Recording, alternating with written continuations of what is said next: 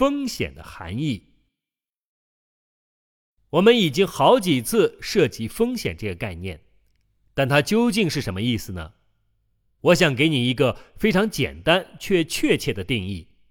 对于作为投资者的你来说，风险不是别的，而更多的是一种可能性，也就是在你有需要的时候，无法把一笔钱拿出来支配。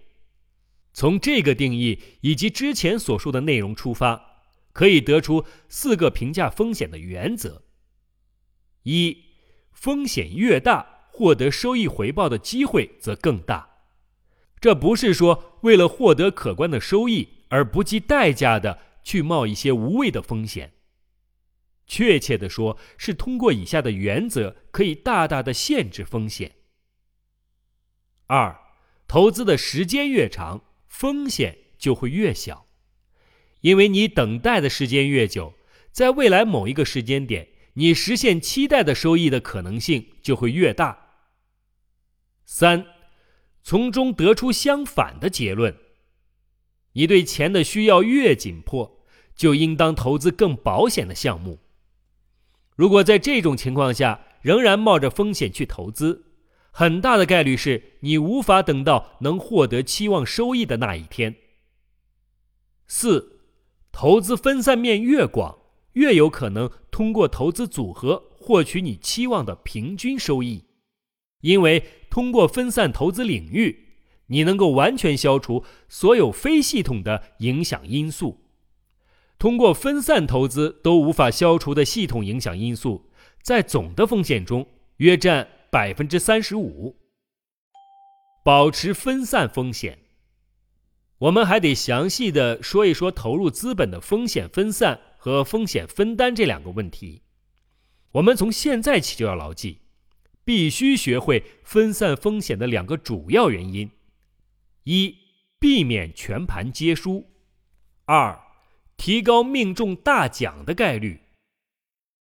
正如一再强调的，没有人能准确的知道哪些股票会是未来的微软、AOL、戴尔和沃尔沃。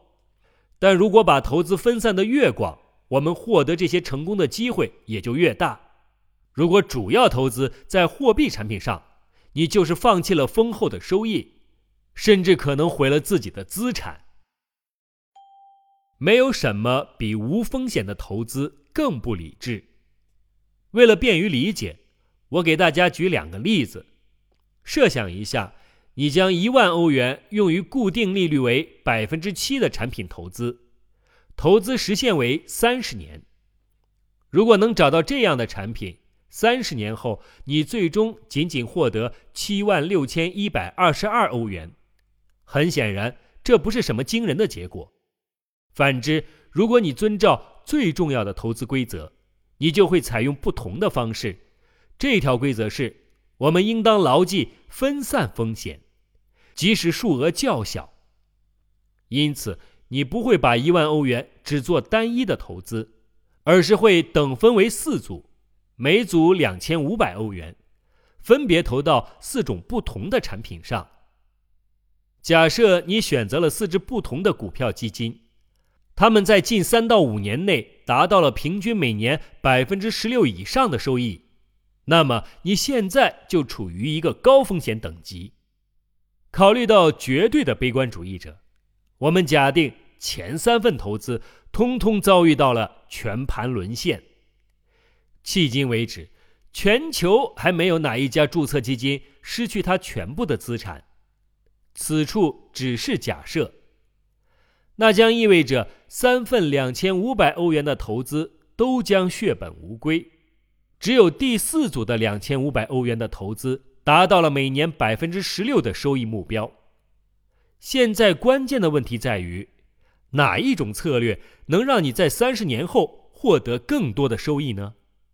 是三十年内将一万欧元全投在收益率百分之七的产品上利润高，还是只需要投入两千五百欧元而收益率为百分之十六的利润高呢？